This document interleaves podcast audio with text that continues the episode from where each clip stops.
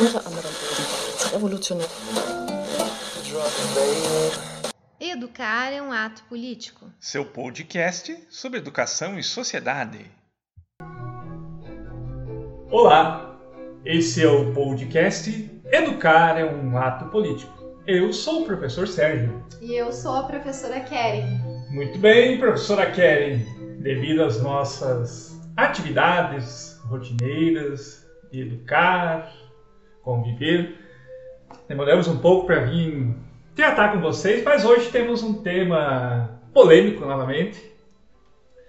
E, novamente, diz respeito ao uso da tribuna em Câmara de Vereadores por nossos representantes. É, professora Keren, eu fui. Eu tenho um feliz ou infeliz hábito, creio que é feliz, de acompanhar todas as reuniões é, da Câmara de Vereadores do, da cidade onde vivo. E nesta terça-feira, perto das 19h30, estava lá eu acompanhando o uso da tribuna livre por nossos representantes, quando surgiu um destes vereadores para fazer um convite à sua, à sua base política, a fazer trazer algumas propostas de carreatas e etc. E neste meio termo é, fez vários juízos de valor e várias afirmações equivocadas, talvez com base em é, fake news, notícia falsa, enfim, várias situações. Então, professora Keren, é, acho que a função do professor também é ensinar, né? Então vamos conversar um pouquinho assim como um professor se forma, como ele é, cumpre a sua função, como ele é preparado na universidade para chegar ao cargo de professor. Você que é professora de. já foi professor de educação infantil e agora está com as séries iniciais, pode compartilhar com os nossos ouvintes como, como que ocorre essa formação, etc. Olha, é, o professor constantemente ele é desafiado, né? Ele é desafiado ali durante a sua formação é, inicial e por toda a sua vida um professor ele vai continuar, né, investindo nessa formação e investir nessa formação estar constantemente também enquanto aluno em sala de aula né? O professor é o professor em sala de aula, é o profissional, né? Mas em muitos momentos ele precisa, é, para se atualizar, né? Digamos assim, é, estar se formando. Eu logo que saí da graduação na licenciatura já senti a necessidade de ir buscar uma pós-graduação e outros cursos rápidos de formação né, para dar conta das demandas, das necessidades que surgiam, né, dar conta de um currículo, né, de um, é, de um trabalho que é, é formador, né, forma é, sujeitos em seus múltiplos aspectos. Então, é, e, e geralmente com recursos próprios, né? Nem sempre o professor né, ele encontra é, possibilidades, né, de, de conseguir uma formação, é, aquela formação que ele almeja, de forma gratuita ou que tem incentivo por parte dos governos, né, para que esse professor continue a sua formação, né? Então, é, é, é inclusive é uma luta, né, da classe é, que os prefeitos, que os governadores invistam na qualificação constante dos seus profissionais, né? Porque nós é, não somos uma classe privilegiada, não. Né? Eu fiquei muito desapontada quando na pandemia eu tendo que investir em equipamentos tecnológicos, precisei comprar né, um notebook de melhor qualidade para poder trabalhar ali e atender as demandas que essa, esse ensino remoto, é, em função da pandemia, me colocou, aí precisei comprar fone, aí precisei comprar uma webcam, aí precisei ir investindo, né, em, em tecnologia e adequando a praticamente um estúdio na minha casa. E, e, tudo isso com meu recurso, recurso próprio, recurso do meu bolso, e ainda tive a minha regência de classe, a regência de classe, é, que é muito é, é ínfima, é, é muito pequena, mas é, mesmo com esse meu investimento assim é, é, de forma né, tão devastadora, digamos assim, muito rápido aconteceu isso, ainda tive é, uma parte do valor do meu salário é, retirada de mim porque os governos não sabiam se dariam conta dos salários desses professores. Então imagina a nossa angústia, né? E eu pagando, né, uma pós-graduação para melhorar a minha qualificação em sala de aula, melhorar o meu trabalho e enfrentei tudo isso. Então é, mu é são muitos os desafios, né, uh, na, durante a formação e é uma formação que é para a vida toda.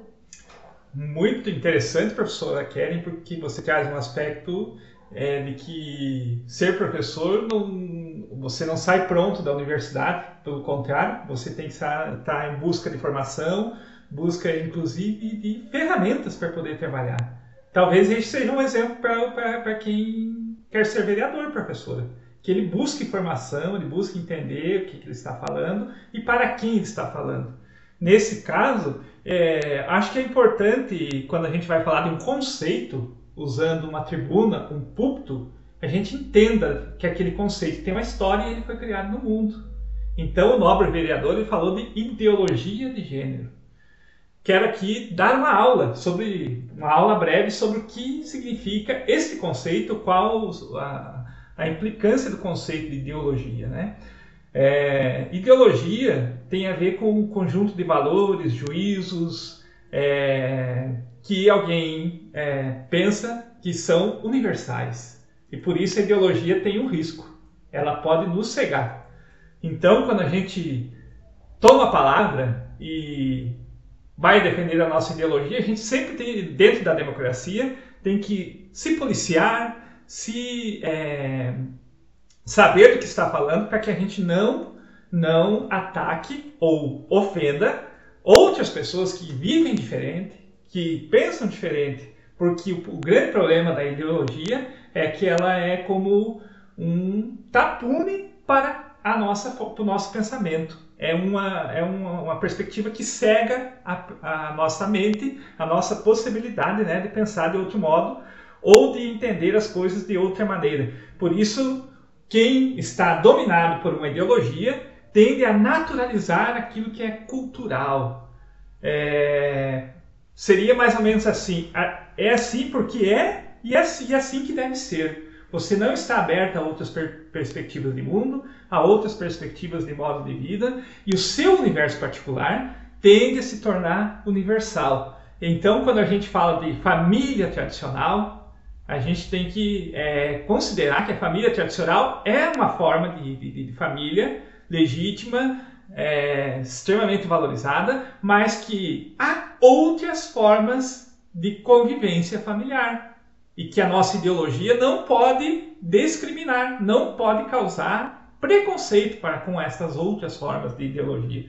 Então, eu estou aqui só explicando o conceito de ideologia. Nem cheguei na ideologia de gênero. Ideologia de gênero não tem nada a ver com o aspecto biológico do sexo tem a ver com os papéis que o sexo biológico é, coloca para os membros da sociedade. Por exemplo, meninos vestem azul, meninas vestem rosa e meninos vestem azul. Então, a, por trás desta é, simples frase, há uma ideologia. Há uma ideologia dizendo que a mulher deve cumprir certo papel e os homens devem cumprir outro papel em função do seu sexo biológico. Contudo, todos esses papéis sociais que o sexo biológico determina, inclusive a forma como, como é, nos relacionamos com o sexo biológico é cultural. E a escola é o lugar da apropriação da cultura. Então, tratar da sexualidade, tratar da cultura é uma função da escola. E talvez a escola seja o lugar da tolerância, né? o lugar do exercício da tolerância.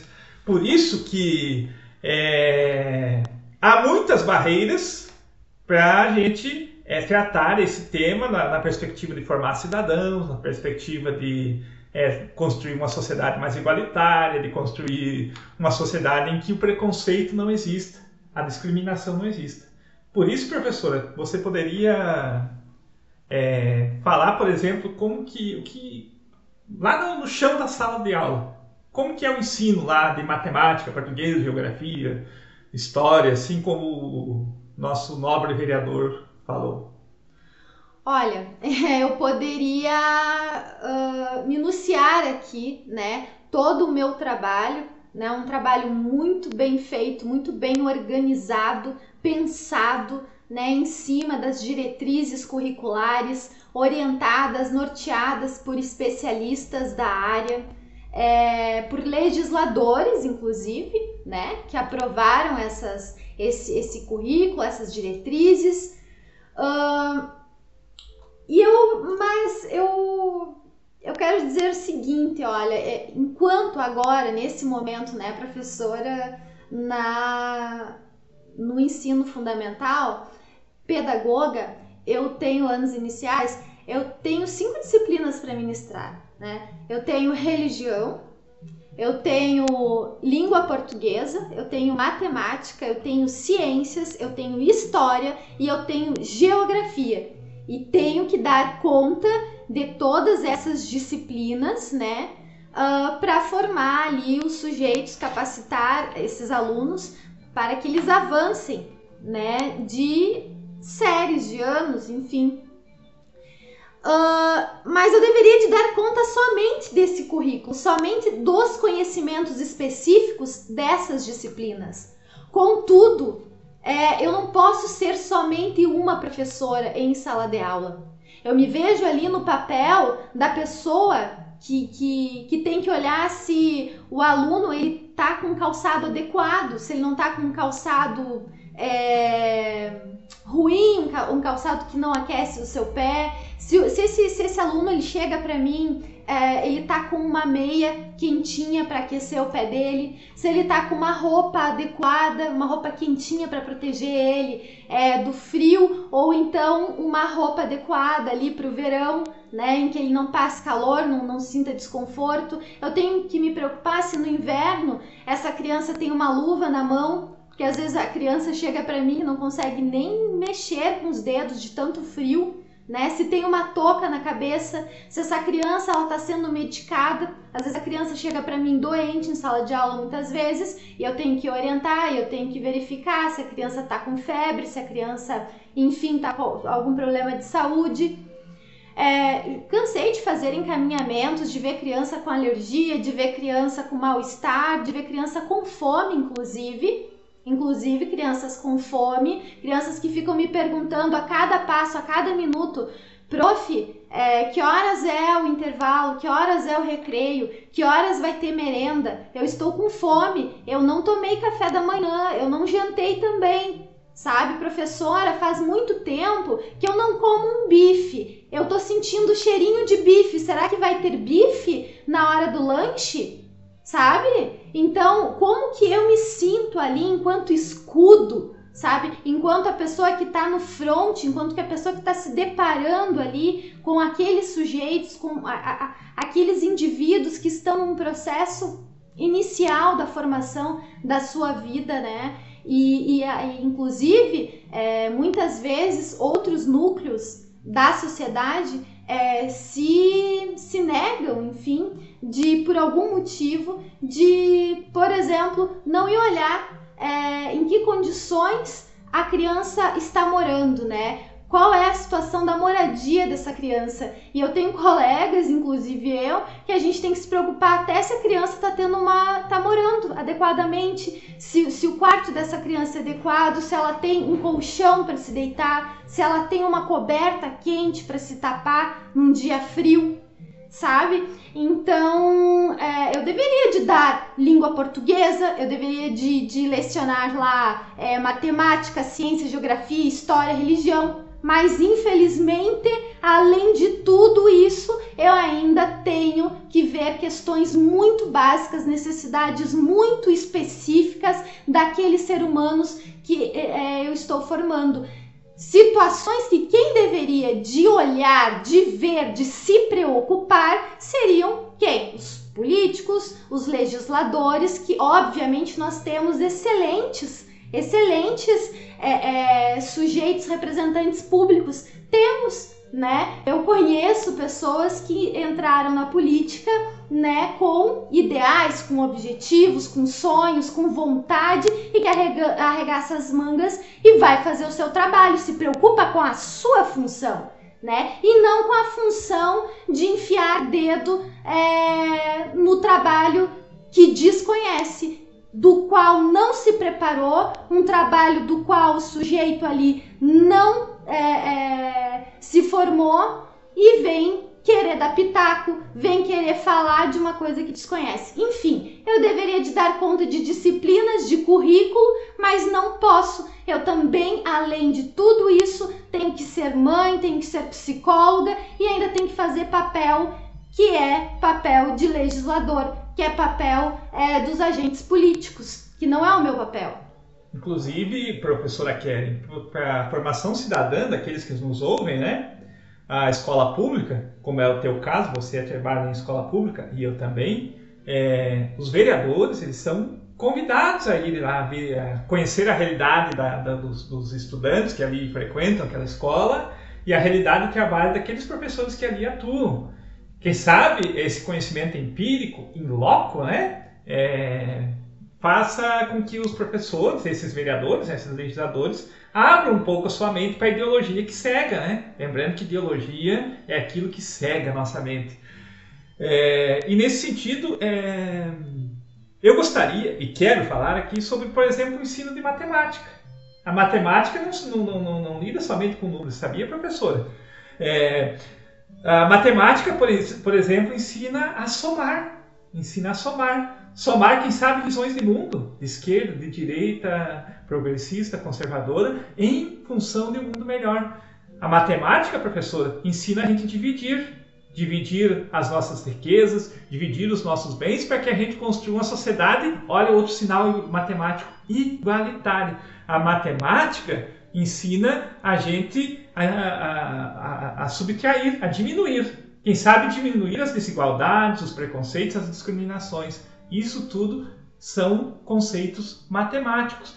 Outra coisa que, que, que a escola ensina, língua portuguesa, a nossa é, língua mãe. E é, quando a gente usa o púlpito, usa a tribuna, é, quem sabe a gente se prepare melhor para esses momentos, para a gente não usar palavras como, ou frases como imundice da esquerda, comunista lazarento, vai pra puta que pariu, é, que é, a gente não usa nem para os nossos animais. Eu tenho um gato e tenho um cachorro. Eu não falo, eu nunca uso esse tipo de palavreado com eles. Agora, é, em que medida um é, representante do povo pode ocupar uma tribuna para falar palavras de baixo calão, agredir grupos étnicos, pessoas. Então, a língua portuguesa também, professora, nos ensina isso. A história, por exemplo, nos ensina a entender o que é o movimento conservador, que é o movimento europeu do século do século XVII, que é, nos diz que é preciso conservar e manter tradições que perduram por séculos em uma determinada nação. Agora a gente pergunta: quantos séculos tem o Brasil de fato, o Estado brasileiro?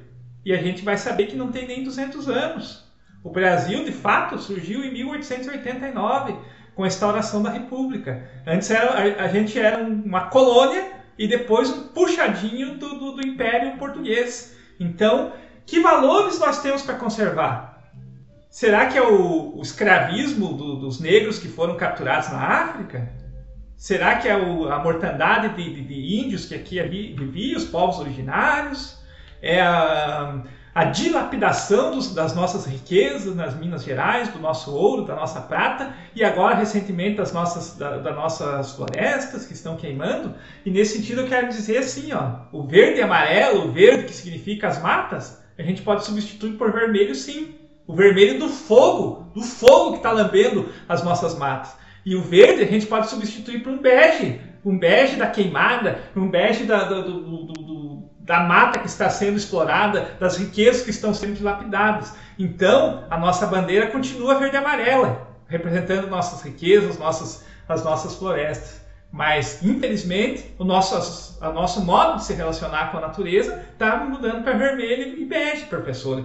Eu não sei se você gostaria de falar mais alguma coisa, mas enfim, vamos aprender um pouco de geografia também para a gente entender nosso lugar de fala, de onde falamos. Geografia tem a ver com lugar, com topos, a topografia, o lugar de onde falamos. Então vamos nos preparar Vamos conhecer as escolas, vamos conhecer a realidade, as realidades, não realidade, as realidades das famílias, das, das crianças que, que até nós chegam. Para, quem sabe, a gente defender salários melhores para os professores, condições de vida, etc, etc. É isso, professora. Nossa, eu concordo plenamente com as tuas colocações ali, com as tuas palavras, né? É, inclusive a nossa bandeira ela também pode ser vermelha por conta do sangue dos indígenas, né? Que estão lá lutando pelas demarcações, né? Do, da sua terra, do seu lugar, né? E que lamentavelmente também é, são seres humanos pertencentes, né? A, a esse país, inclusive chegaram aqui muito antes, né? Dos ditos colonizadores. Mas é lamentável tudo isso que vem acontecendo, né? É, eu existe, como eu falei, bons políticos, bons legisladores que até fazem, se propõem irem nas escolas, fazerem essas, é, ter esse capricho, essa, essa vontade e, e exercer o seu trabalho de ir até as escolas, as instituições é, de ensino e verificar de fato se a professora tem um armário para guardar ali, organizar o material dos seus alunos, o seu material didático. Se há uma mesa para essa professora, uma mesa adequada, com uma cadeira adequada para essa professora que vai passar toda uma vida é, dentro de uma sala de aula, né? E até sofre por falta de adequação ergonômica, né? Uh, para ver se, se essa sala dela tem um piso adequado, né? Que muitas vezes o piso tá lá é, quebradiço, é, corre-se risco de sofrer um acidente com esse piso. Se as janelas têm fechos, né? Se as janelas elas estão fechando, se, enfim, é, dar conta do mobiliário, dar conta do material, dar conta de recursos para esse professor, né? Que busca se qualificar, poder aplicar a sua, a sua prática, ter materiais adequados para aplicar a sua prática. Enfim, para ver se a merenda dessas crianças, né, o lanche dessas crianças é adequado, né, é, tá ali satisfazendo as necessidades daqueles indivíduos, né, que tem toda uma, uma caminhada e que vão ser né, os futuros representantes, vão ser o futuro dessa nação. É tanta coisa para a gente falar, tanta coisa para a gente. Enfim, eu desde que cheguei na educação, confesso que no início, né, eu, eu sabia que ia enfrentar desafios, mas eu não sabia que esses desafios seriam assim tão dolorosos. Eu não, não, não imaginava que eu sofreria tanto né, por ver tantas faltas, tantas omissões, justamente vinda daqueles que deveriam e, e, e têm o poder, né, de, de, de fazer diferente, de proporcionar ambientes diferentes. É só um ataque, é só falas descontextualizadas e a, com a pandemia também imaginei, né? Não, agora os professores vão ser valorizados. Quantos outros profissionais deixaram de atender ou tiveram que cancelar suas, suas agendas porque tiveram que cuidar das suas crianças, dos seus filhos, porque não tinha aula presencial, né? As aulas elas estavam lá online, né? Uh, então a falta que nós fazemos, a falta que a escola faz, que os professores fazem, é, Então, assim, eu, acho, eu acredito que eu mereça respeito, que os meus colegas eles mereçam respeito, porque esse sim, os educadores, os professores, os profissionais da educação, todos os envolvidos nesse contexto, eles são os, ver, os verdadeiros heróis dessa nação, são heróis, porque são eles que vão formar é, os futuros engenheiros, os futuros advogados, os futuros pedreiros, os futuros, enfim, vereadores, é, deputados, políticos, etc. Que desabafo, professora Keren. Só para concluir aqui, é, eu li duas reportagens essa semana. Uma que fala é, de uma pesquisa realizada com mais de 5 mil professores, dos quais 72% tiveram algum tipo de problema de ordem de doença mental devido ao ensino durante a pandemia. 72%, professora Kelly. É, eu me incluo. Eu me incluo porque eu estou numa estafa monstruosa, eu estou cansada. Outra situação, é, e talvez é uma sugestão para o nobre vereador, é o governo federal tem 200 milhões para aplicação em internet nas escolas, em, em ensino tecnológico, que não foi usado um único centavo. Quem sabe na carreata do dia 7, eles também, é, o nobre vereador, eles, é, cobra do seu do, do, do, presidente que esses 200 milhões sejam aplicados na formação de professores em tecnologia para os nossos estudantes aprenderem melhor. É, desses 200 milhões, os meus alunos não chegaram a conhecer um único centavo, né? Eles não tiveram acesso na pandemia, muitos, inúmeros deles, é, a uma internet para poder acessar os materiais, né? Então o vereador ele cobre do presidente da República esses 200 milhões de reais, cobre também o preço da gasolina que eu tenho que me deslocar até os meus locais de trabalho. Até a